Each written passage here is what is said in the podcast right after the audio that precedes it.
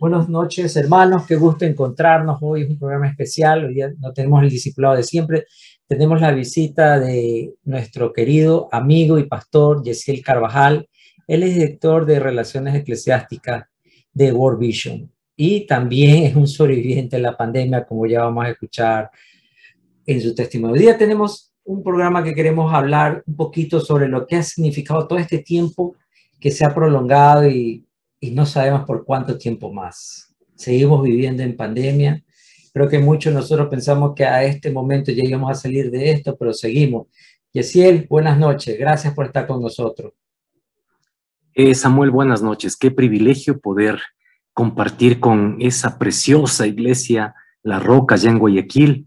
Pues si estamos para servir en estos tiempos tan duros, tan complejos, eh, cargados de tanta incertidumbre, pero ahí estamos como pueblo de Dios, aferrados a su palabra, a su promesa y no dejando de congregarnos incluso hasta digitalmente ahora la que la tecnología nos lo permite. Así que, Samuel, gracias por la invitación. Oh, gracias a ti, Yesiel. Abusando un poco, que sé que te estás recuperando de tu salud luego de un, del contagio del COVID. Cuéntanos un poquito, ¿cómo fue tu experiencia, Yesiel? Sí, sabes, hermanos, que bueno, en casa nos cuidábamos todos, ¿no? Con el alcohol, lavado de manos, la desinfección a la entrada de la casa, etcétera, etcétera, ¿no? Pero aún así un día el virus entró y pues mi esposa, mi hijo y yo nos contagiamos. Mm, bueno, es una situación, no, no supimos en qué momento. Eh, esto entró, parece que fue por el lado de mi hijo que estaba mucho en contacto con mucha gente por su trabajo y pues él vino por acá algún rato y todo parece indicar que fue por allí. Entonces hubo un momento en que decidimos los cuatro, mi esposa, mi hijo y mi hija y yo, hacernos la, PCR. Yo no sentía nada. Y pues eh, yo dije, bueno, hagámoslo, ¿no? Y nos hicimos y solo mi hijo salió positivo. Nosotros salimos negativos. Entonces eso a mí me hizo como afianzarme. Dije, miren, ahí está, yo no estoy infectado, así que pero me empecé a sentir medio raro, ¿no? Entonces yo decía, no, o sea, esto es parte del cansancio normal que yo siempre cargo encima por el ajetreo en que andamos, parece una gripe, no tengo y la PCR salió negativa. Bueno, para no alargarte, pasaron días muy valiosos hasta que el día domingo, eso fue tipo martes, el domingo, cenando, no sentí el sabor de la comida, o sea, así, no olí nada, dije, wow, estoy contagiado y, comía otra vez, no puede ser, y no saboreaba nada, no, olía nada. Entonces dije a mi esposa, estoy, estoy contagiado, estamos. Entonces inmediatamente llamamos a un médico amigo cristiano, él nos dio una receta a los tres, bueno, Martín ya estaba con... Y esperamos dos días acá en casa, pero hubo una noche en que yo ya no pude más. Me asfixié tanto que pensé morir, yo pensé que me iba a morir esa noche y salimos a buscar un hospital y me hicieron la tomografía de pulmonar. Y sabes que mi esposa y mi hijo ya estaban saliendo ellos porque el COVID, el 60% de casos es una sintomatología leve y puede salir el enfermo. El 40% es más complicado, pero solo el 10% llega a un estado crítico. Y yo llegué al estado crítico porque la noche que me hicieron la tomografía, eh, el tomógrafo le llamó a mi esposa aparte, ¿no? Eso me lo cuentan después, yo no sabía. Y le dijo, mire señora, con esta tomografía su esposo no tiene más que unas seis u ocho horas porque tiene el 80% de pulmones tomados por el COVID. Es decir, Samuel y hermanos, yo estaba viviendo con el 20% de pulmones esa noche. Y, y, es más, mira, me dice, nos dice, ¿no? Bueno, aquí no hay camas, tengan la fineza, pueden salir. Y estuvimos nosotros esa noche, no lo voy a olvidar nunca, Samuel y hermanos, parados aquí en la avenida 10 de agosto de Quito, la principal, ¿no? En medio de una tormenta de lluvia y frío, parados, mi esposa ya sabiendo el diagnóstico, mi hijo también, los tres estábamos juntos y sin saber a dónde ir. La pregunta era, ¿y ahora qué hacemos? Fue tremendo, fíjate, y eso no lo voy a olvidar nunca, pero ahí estuvo la provisión de Dios. Vamos al Bicentenario. Y fuimos al Bicentenario y ahí pues nos recibieron bien y pasé seis días en donde por la gracia de Dios me mantuvieron con los pulmones vivos, porque el pulmón empieza a morirse. Entonces, ay hermano, fue tremendo porque hay cuatro tipos de mascarillas previa a la intubación. La primera es la bigotera, que se llama. Después te ponen otrita así que te cubre todo, ¿no? Pero después te ponen esa con una bomba acá que se infla. Esa ya es con mucha presión de aire y tienes que estar boca abajo, ¿no? Pronado se llama eso, porque los pulmones funcionan mejor así. Entonces, dormir en esa posición con almohadas en el estómago, boca abajo, con eso, es terrible. Y finalmente te ponen una en que te la pegan incluso aquí, ¿no? Es, esa presión, ¿no? Uno parece transformer con esa, con esa mascarilla y es una presión de aire, hermano, porque tienen que inflarte los pulmones. Entonces, esa mascarilla no permite la salida de aire por ningún lado. Y es un dolor, hermano, y esa fue la última noche que estuve en que me dijeron, aquí ya no podemos hacer más nada por usted. Y me lograron la transferencia, el pase al Hospital de los Valles acá en Quito, donde llegué esa noche y me dijeron así, mira, de la ambulancia directo al tomógrafo. Me hicieron una tomografía directo a cuidados intensivos. Me dijeron, señor Carvajal, en este instante hay que intubarlo. Dije, pero ¿esto es así de rápido? Sí, no, o sea, no hay opción. Usted tiene que ser intubado en este instante. Ya le dijeron a mi esposa, porque uno está solo, uno, ya nadie entra ahí, solo uno. Ya, ya le dijimos, bueno, les dije, entonces déjenme orar por ustedes y déjenme repetir el Salmo 23. Y ahí, en un momento muy solemne, Samuel, hermanos, habían seis médicos, enfermeros, todos cubiertos, yo ahí con una túnica. Eh, y yo dije, Jehová es mi pastor, nada me faltará. Y declaré el Salmo 23. Y repetí dos veces el versículo que dice, aunque ande en valle de sombra de muerte, no temeré mal alguno, porque tú estarás conmigo. Y después dije, bueno, permítanme orar por ustedes. Pongan sus manos así. Yo ahí no era pastor, era un simple paciente que se estaba muriendo y que tenían que intubar. Y les pedí, por favor, pongan sus manos así. Yo soy un siervo de Dios y quiero decirles que no puedo quedar mal de mis cuerdas bucales, porque mi llamado es predicar la palabra de Dios y voy a pedir por sus manos. Y mira, todos pusieron sus manos así. Yo pedí en el nombre de Jesús, Señor, toma estas manos, úsalas como canales de sanidad para mi vida y no permitas que algo salga mal, Señor. En tu nombre bendigo estas manos, bendigo a sus familias, bendigo a esta gente que está aquí jugándosela, Señor. Y bueno, les bendije, después de eso les dije, adelante. Y pasé 10 días intubado en estado de inconsciencia. Y en términos generales, Samuel, eso fue el paso más delicado porque, gracias a Dios, eso me salvó la vida, pero el retorno, el retorno de la inconsciencia es terrible porque la intubación lo que hace es que, mira, te manda el oxígeno directo al pulmón, al cerebro y a la sangre, y todo tu sistema muscular, como estás 10 días sin moverte, se muere casi. Entonces, cuando uno se despierta, no puede moverse, pero ni hacer nada, hermano, ni pararse toca aprender todo de nuevo, todo, a tragar incluso, ¿no? Porque todo esto no, no deglude, ¿no? O sea, es tremendo. Eh, parar, ir al baño, y uno ahí ve su fragilidad increíble. Nunca nadie me había bañado y yo tener que todo, o sea, decía, pero Señor, y ahí Dios me dijo, hey, tranquilo, tranquilo, el cuerpo de la humillación nuestra Filipenses 3, 19 20, será transformado uno semejante al de la gloria suya. Nuestra carne, todas estas pruebas están mediados, mediadas por la corporalidad. Somos seres frágiles, frágiles. Nos vamos acabando. Esta enfermedad es terrible, nos lleva a una situación extrema donde solo la gracia de Dios nos puede levantar, Sammy. Es bajo tu experiencia, en este tiempo de pandemia, ¿qué crees que hemos perdido como cristianos, como creyentes, que nos ha golpeado tan fuerte con esto tan, tan grave que se viene y tú lo has vivido de primera fuente? Una de las noches que yo estuve, ¿sabes? Te cuento, yo en el hospital de los Valles, bueno, pasé intubado y después ya en la habitación, recuperándome. El peor momento para mí fue aquí en el Bicentenario, esas seis días, seis, seis noches, cinco días porque nunca perdí la conciencia y era todo ahí en carne viva, ¿no? El aire y todo. Y sabes que muchas noches uno no puede dormir así, por el aire, por la posición en que estás, eh, todo, o sea, es muy difícil, muy complejo. Por eso una de las, de los estragos del post-COVID es eh, el problema de conciliar el sueño después, trastorno de sueño, se da en muchos pacientes. Y bueno, te cuento para contestar tu pregunta, ¿qué hemos perdido? Una noche yo estaba ahí, hermano, una madrugada, muy despierto, como en este instante, y, y ese aire y todo, y, y yo le dije, Señor, o sea, entré en una reflexión, digo, no todo esto es material, no todo son inyecciones, túnicas blancas, médicos, oxígeno, aquí hay algo espiritual. Aquí hay algo espiritual, o sea, hay una realidad espiritual en esto, Señor.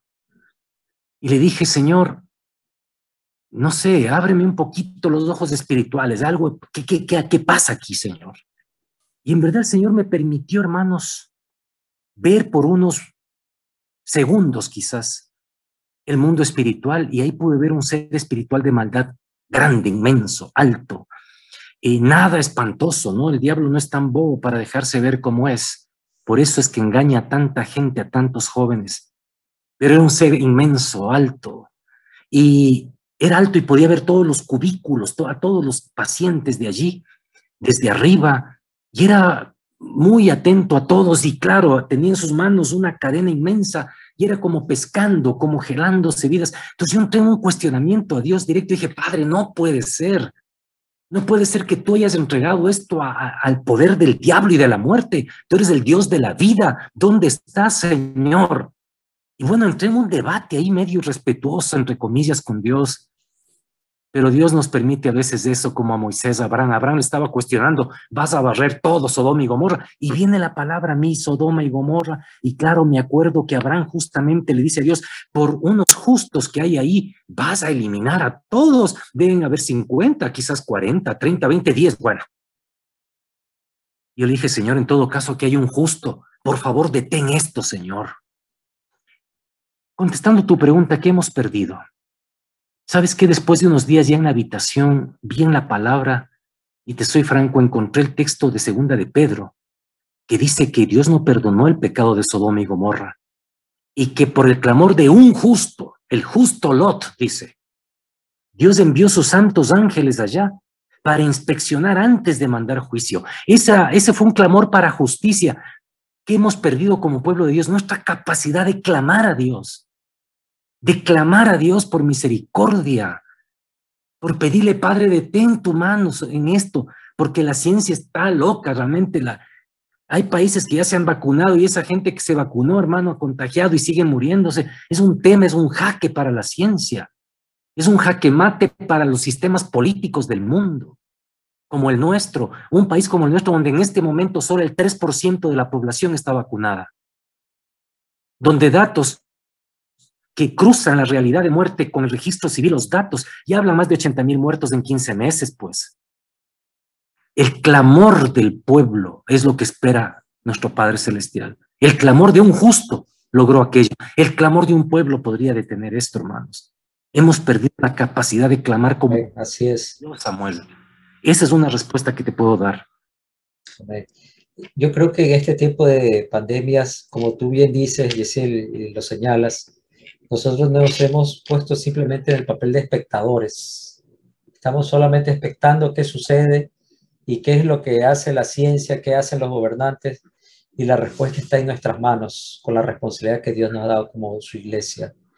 Y es importante, ¿no? Es muy importante lo que acabas de señalar y destacar, que la iglesia necesita clamar más, pedir más, ponerse a la brecha a favor de la tierra, a detener la mortandad, a detener la enfermedad. Creo que es algo que nos debe tocar muy en fondo y, es uno de los propósitos hoy día, precisamente tenerte aquí con nosotros, es que lamentablemente no hemos vuelto muy indiferentes, creo que hemos, hemos sido muy indolentes, no hemos perdido la solidaridad y mientras a mí no me pasa, mientras a mí no me ha tocado la pandemia, yo la veo de lejos. Entonces, yo no siento eso. Lo que tú me has contado, yo lo había escuchado a una, pero es distinto que alguien tan cercano como es tu caso, un amigo de tantos años, me cuentes este padecimiento, este sufrimiento.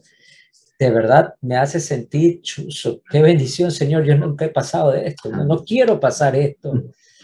No se lo deseo a nadie. No se lo así deseo es. a nadie. No, no, no, no, no lo desees. Esto es terrible. Y sabes que el tema es este, evitar llegar a un extremo tan tan grave para tener una experiencia profunda con Dios. Ay, hermanos, a veces los grandes testimonios como este, incluso que les estoy contando, vienen en contextos de tragedia, casi de muerte. Yo estuve, hermanos, a un paso de irme. Y saben qué? Dios me ha dicho, hey, podemos tener una relación profunda contigo, pero sin que llegues a ese extremo. Es cuestión de disciplinarse y buscar a Dios, clamar de Dios. Samuel, Juan 3:16, el texto que nos sabemos de memoria, de tal manera amó Dios al mundo. Dios ama al mundo, hermanos. Dios ama a la gente que se está muriendo, hermanos. Dios ama este sistema colapsado por corrupción, por ingobernabilidad, por... Dios ama al mundo. Y eso también le dije esa noche, ¿acaso tú no amas al mundo, Señor? ¿Cómo puedes permitir esto? Pero me decía, bueno, Sodom y Gomorra, clamen como pueblo. Entonces, ¿sabes qué? Ay, hermano, nuestra, nuestro clamor sea como iglesia, pero también, ¿no? les comparto, hubo mucha gente, Samuel y hermanos queridos, que sin conocerme estuvieron orando. Otros hermanos nos conocían han orado por mí, de manera que cuando yo ya volví y pude tomar mi celular en la habitación, prendo y veo una cantidad de mensajes, hermano, yo no sabía qué hacer, digo, pero Señor, o sea, y ahora yo, yo no puedo contestar todo esto. Tanta gente, y quiero decir algo que yo hago como parte de mi espiritualidad cristiana ahora, en las noches antes de dormir, hermanos, doblo rodillas. Acá en Quito hace frío a veces y el clima se pone feo, ¿no? Y es, es duro arrodillarse por el frío. Entonces toca arroparse bien las rodillas, todo. Y oro, ¿saben por qué? Por esas peticiones de oración que salen en Facebook, hermanos. Yo no conozco, igual mucha gente oró por mí sin conocerme. Y ahora todo el mundo pone, oren por fulano. Y saben que yo digo, Señor bendito, no conozco a esta persona, pero tú la amas, Padre bendito. Perdón, hermanos. Muchos oraron por mí sin conocerme, hermano. Amén, amén, así es. Perdón, hermanos, que me emocione, pero eso es lo que el Señor me ha enseñado, hermanos. Y de rodillas, yo de rodillas, hermano. Perdón, hermanos, pero todavía estoy muy sensible, hermanos. No, no, no, De rodillas, yo estoy orando por gente, hermanos, que está asfixiándose sin conocerles. Porque otros oraron por mí sin conocerme. Y Dios, porque Dios ama al mundo. Y Dios quiere que clamemos. Y en las noches lo estoy haciendo, hermanos amados. Y, y eso a mí me, me ha fortalecido, me hace sentir libre en Jesús y esas son las cosas que hay que ir recuperando, mi querido Samuel. Perdón. Y yo creo que eso también hemos perdido, ¿no? Esa sensibilidad, Yesiel, ¿no? De, de ver al prójimo como Dios lo ve, de amar a nuestro prójimo como Dios lo ve. Y bien dices, ¿no? Hemos tenido que venir, padecer la pandemia para redescubrir el amor de Dios, que lo hemos tenido tan escondido, tan guardado en nuestras cuatro paredes de nuestra iglesia, y siempre viendo a ellos los perdidos, los mundanos, cuando Dios ama a la humanidad. Dios nos ama a todos. Dios nos ama a todos. Dios ama al mundo y por eso mandó a su hijo. ¿Cuál mundo? La gente, o sea, a Dios le duele el corazón ver tanta gente asfixiándose ahorita, haciendo cola ahí, hermanos amados, esperando una cama, esperando un tanque de oxígeno. Dios no es indiferente a eso, Dios le duele el corazón. Tremendo. Entonces, la iglesia tiene que entrar en una dimensión de, misericordia, de clamor, de pedir que Dios haga milagros ahí, hermanos, en esa primera línea donde hay mucho pueblo de Él, hermanos amados. Qué tremendo. Quiero decirte que ahí en el Hospital Bicentenario, Samuel, ay, hermano, tan esos enfermeros, los doctores, las enfermeras, el personal de limpieza, hijo, hermano, yo impactado de ver esa gente ahí sirviendo, entregándose. Y el día que me dijeron esa noche, ya le damos el pase, rodearon mi cama alrededor y nos despedimos. Dije, miren, yo no quiero irme de aquí porque ustedes están haciendo todo por mí, yo quiero ser leal con ustedes. Y el doctor me dice, no, hemos llegado a nuestro límite, usted tiene que ir allá porque allá tienen más recursos para ayudarle. Hasta aquí, allá no podemos más nosotros. Y un enfermero, él estaba con su cofia masculina y, y se agacha y me dice, no se olvide de mí, mire mi apellido y algún rato que pueda, véngase y tráiganos de noche una pastita y después de, eso, ora por nosotros. ¿Qué, cosa, mire esa gente tan preciosa, ¿no? entonces yo oro mucho por ellos también, Samuel. Hay que orar por esa gente en verdad. Que hace turnos de 12, 14 horas, que se faja ahí, hermano amado, limpiando. Yo no podía, te cuento, entré tan mal con la saturación tan baja que no podía levantarme ni, ni, incorporarme sobre la cama. Peor ir al baño. Terrible. Y esa gente ayudando, limpiándolo a uno, hermanos. Perdón que sea grotesco, pero esa es la gente que se la juega, hermanos. Por ellos hay que orar, hermanos. Por ellas hay que orar, hermanas amadas. Perdón que no sea tan existencial, tan vivencial, pero eso es lo que viví, tengo que contarles.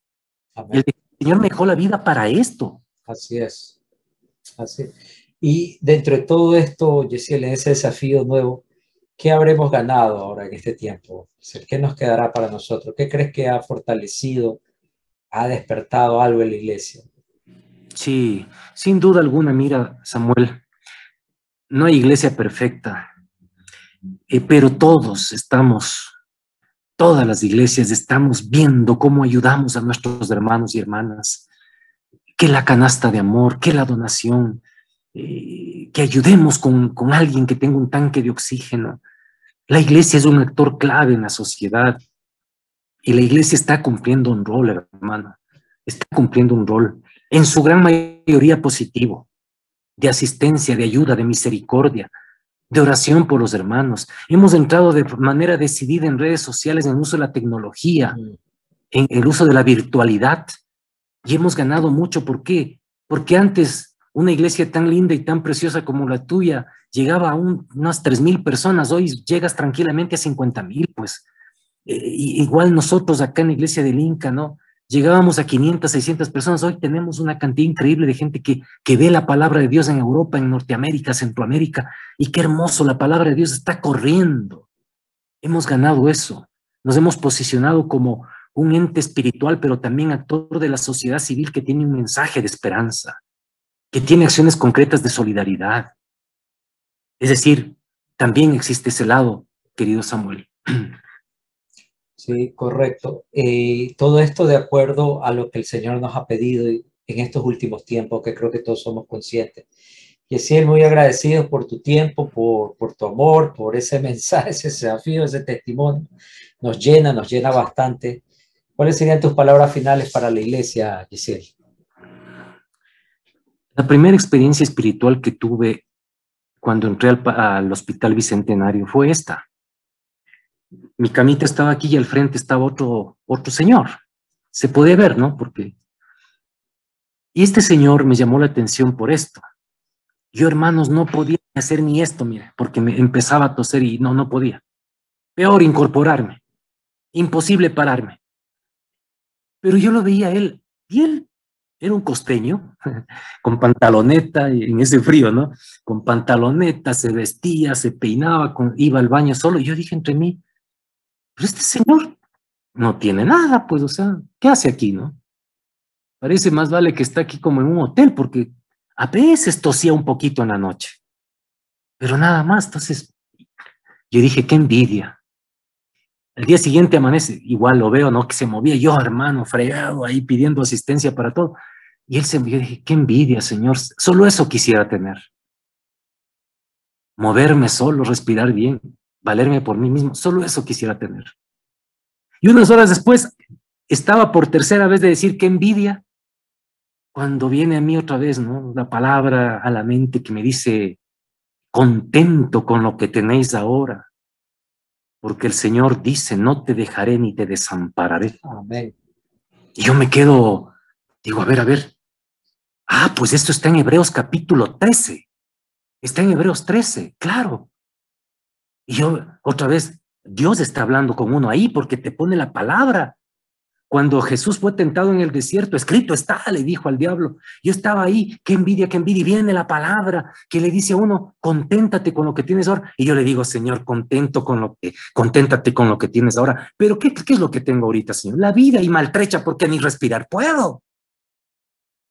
Unos minutos, unos segundos de silencio profundo y puedo escuchar la voz del Señor, del Espíritu que me dice, pero me tienes a mí.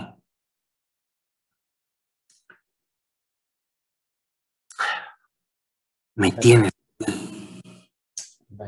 Hermano y hermana, ¿qué puedo decirte para cerrar este espacio? Conténtate con lo que tienes ahora. Ese rato, ¿sabes qué? En la cama del hospital uno está completamente desnudo y solo con una, con una cosita encima ahí. Uno no se lleva nada, hermano amado. La vida se nos va buscando escrituras de casas, que el título de propiedad, que, que, un vehículo, y se nos va la vida, andamos en eso. Conténtate con lo que tienes ahora. Yo nunca pensé que iba a envidiar la capacidad de respirar de alguien. Sobre todo, ¿sabes qué? Tenemos a la estrella de la mañana, Jesús. Precioso. Amén. Él es nuestro Señor, Él es nuestro todo. Amén. No nos va a dejar ni nos va a desamparar. Así es. Y Samuel, desde esa noche yo me agarré de esa promesa. Hermano, todo el tiempo, ya cuando me iba a parar, Señor, tú dijiste, no me vas a desamparar ni me vas a, dejar. Aquí me pongo, me pongo de pie en tu nombre, Señor. Voy al baño en tu nombre, tú no me vas a dejar ni a desamparar. Y sabes qué, cuando ya estuvimos y vino la cuenta del hospital, mi esposo dijo, decir, voy a ver la cuenta. Y cuando ella se iba, yo dije, Señor, tú dijiste, no te dejaré ni te desampararé. También ahí. Y así fue Samuel. Tú conoces parte de esta historia. La cuenta fue saldada, increíble. Porque el Señor cumplió su promesa. Amén. Hermanos, las palabras son estas. Conténtate con tenerle a Jesús como la estrella de tu cielo, como el buen pastor que nos acompaña en valle de sombra de muerte, como el Señor que nos da eternidad. El que cree en mí, aunque esté muerto, vivirá, dijo Jesús. Amén. Sigamos en este proceso de peregrinaje de fe, es tan complejo a veces. Seamos fieles al Señor, clamémosle, tengamos una relación profunda con Él, porque al fin su promesa se, se cumple. No nos va a dejar ni nos va a parar. Así es, así es. Dios les bendiga. Gracias, Pastor Samuel. Muy agradecidos por tu palabra, tu testimonio y esa voz siempre profética que nos refresca, mm. Te voy a pedir un último gran favor. Puedes orar, porque hay muchas personas que se mm. conectan, se conectan a esta transmisión, no conocen al Señor. Y yo sé mm. que en este momento hay emociones encontradas que le están hablando. Tal vez tenemos mucha gente con familiares y no entendemos todo el dolor, pero hay esperanza. Yesiel, por favor, diga una palabra de oración. En el nombre de Jesús de Nazaret. sí, Señor. En el nombre de Jesús de Nazaret. Pongo mis manos sobre tu pueblo, Padre, no porque sean mías, sino porque son tus manos, Señor bendito. Señor bendito, provee, Padre, de salud al que esté enfermo, Señor. Este momento, Señor, provee de salvación al que esté perdido en delitos y pecados, Señor bendito. Santo Espíritu, háblale, llévale, condúcele a salvación, Señor bendito. Esta noche pido por esa mujer sola, las jefas de hogar, Padre, preocupadas, por el pan nuestro de cada día. Provee, Señor, como a la viuda allá en Sarepta, Señor bendito. Haz que no falte el aceite y la harina, Señor eterno, en tu pueblo. Señor de la gloria, esta noche pido por jóvenes, señoritas, pueblo tuyo, Padre, no permita, Señor bendito, que este virus alcance y que ellos sean, Señor, la fortaleza, el pilar de las iglesias.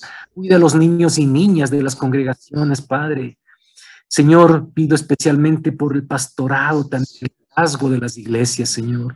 Guárdalos, líbralos del mal, Señor bendito, y que tu honra, la gloria tuya resplandezca en medio nuestro. Y gracias, papá, porque tú dices, no te dejaré ni te desampararé. Sí, Señor bendito. Las seguridades han caído, Señor, las certezas han caído. Solo nos quedas tú, Padre. Amén. El único Dios verdadero para acompañarnos escenario tan complejo que vive la humanidad. Bendigo a tu pueblo, Padre bendito. En tu nombre, Padre, Hijo, Espíritu Santo. Amén. Amén y amén. Yesiel, muy agradecido por tu tiempo, un privilegio volverte a ver, mi gran amigo. Saludo a la iglesia del Inca, saludo a toda tu familia y estaremos pronto. Esperemos vernos en persona pronto, Yesiel. Amén. Un abrazo, querido Samuel. Un abrazo, querido Samuel y hermanos, hermanas, Dios les bendiga. Tienen un lindo pastor, una linda pareja de pastores. Valoren eso, oren por ellos, cúbranlos. ¿De acuerdo? Y sigan adelante, hermanos, no aflojen. No afloje, hermano amado, hay que seguir ahí por el culto virtual y Dios tiene el control de todo y llegará el momento otra vez de encontrarnos con el abrazo presencial. Hasta tanto paciencia y clamor a Dios. Amén. Amén. Gracias, Un abrazo. Bendiciones.